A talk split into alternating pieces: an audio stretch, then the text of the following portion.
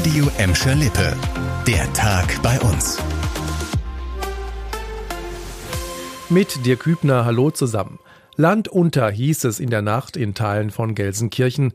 Der Starkregen hat mehrere Stadtteile unter Wasser gesetzt. Vor allem in Bismarck, Schalke und Burmkehüllen wurden Straßen und Keller überflutet. Einige von euch haben uns geschrieben, dass bei ihnen zu Hause das Wasser stand. Außerdem waren zwei Autobahnunterführungen und ein Regenrückhaltebecken überflutet. Feuerwehrleute mussten Menschen aus ihren Autos retten. Teilweise kam die Feuerwehr nur mit Schlauchbooten durch. Einige von euch waren bestimmt den ganzen Vormittag damit beschäftigt, Unwetterschäden in Kellern oder vor der Haustür zu beseitigen. Schon am Morgen konnten aber die überschwemmten Straßen wieder freigegeben werden. Dennoch gibt es insgesamt so viele Unwetterschäden, dass die Gelsenkirchener noch den ganzen Tag beschäftigt ist. Bei kleineren Schäden kann es sogar passieren, dass die Feuerwehrleute erst morgen kommen. Unterstützung gibt es für die Gelsenkirchener Feuerwehr aus Bottrop und dem Kreis Recklinghausen. Verletzte gab es zum Glück nicht. An Gladbeck und Bottrop zog das Unwetter vorbei. In beiden Städten melden die Feuerwehren keine Unwettereinsätze. Ganz anderes Thema. Künstliche Intelligenz ist die Fähigkeit einer Maschine, menschliche Fähigkeiten wie logisches Denken, Lernen, Planen und Kreativität zu imitieren. So die Erklärung in Sachen KI bei Wikipedia. Künstliche Intelligenz ist in vielen Bereichen mittlerweile das ganz große Zukunftsthema. In Gladbeck könnte die KI auch im Straßenverkehr zum Einsatz kommen und Radfahrer sowie Fußgänger unterstützen.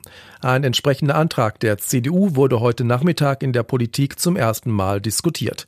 Die Idee, Kameras an den Ampeln könnten Radfahrer und Fußgänger rechtzeitig erkennen und dann automatisch auf Grün schalten. In Gelsenkirchen spielt die künstliche Intelligenz schon jetzt eine wichtige Rolle. Hier werden zum Beispiel Beispiel sechs Spielplätze und Schulhöfe mit einer speziellen Radartechnik überwacht. Sie alarmiert den kommunalen Ordnungsdienst, wenn sich dort abends Menschen aufhalten, die da eigentlich nichts zu suchen haben.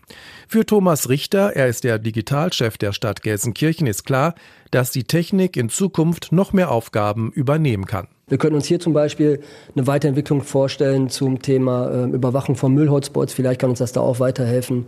Das wäre so jetzt so die erste konkrete Idee, die wir haben. In knapp vier Wochen will die Stadt Gelsenkirchen zu ihren Erfahrungen mit der neuen Radarüberwachung eine erste Bilanz ziehen. Doch schon jetzt ist man bei der Stadt sehr zufrieden.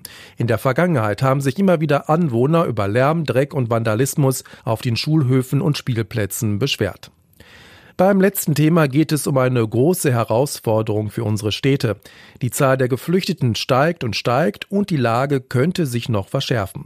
Die Städte Gladbeck, Bottrop und Gelsenkirchen müssen sich wohl darauf einstellen, dass sie deutlich mehr Flüchtlinge unterbringen müssen, was bestimmt nicht ganz leicht wird.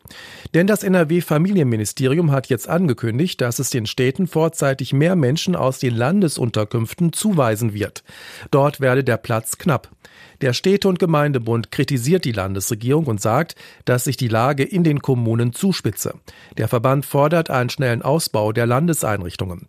Außerdem will der Verband mehr Geld für die Städte, damit sie die Unterbringung von mehr Menschen auch bezahlen können. Das Ministerium verspricht, dass es mit Hochdruck daran arbeite, neue Unterkünfte zu schaffen. Ein Beispiel bei uns, das Land will im Gladbecker Hotel Van der Valk über 600 Geflüchtete unterbringen, allerdings gegen den Widerstand von Stadtverwaltung Verwaltung und Politik. Das war der Tag bei uns im Radio und als Podcast. Aktuelle Nachrichten aus Gladbeck, Bottrop und Gelsenkirchen findet ihr jederzeit auf radio und in unserer App.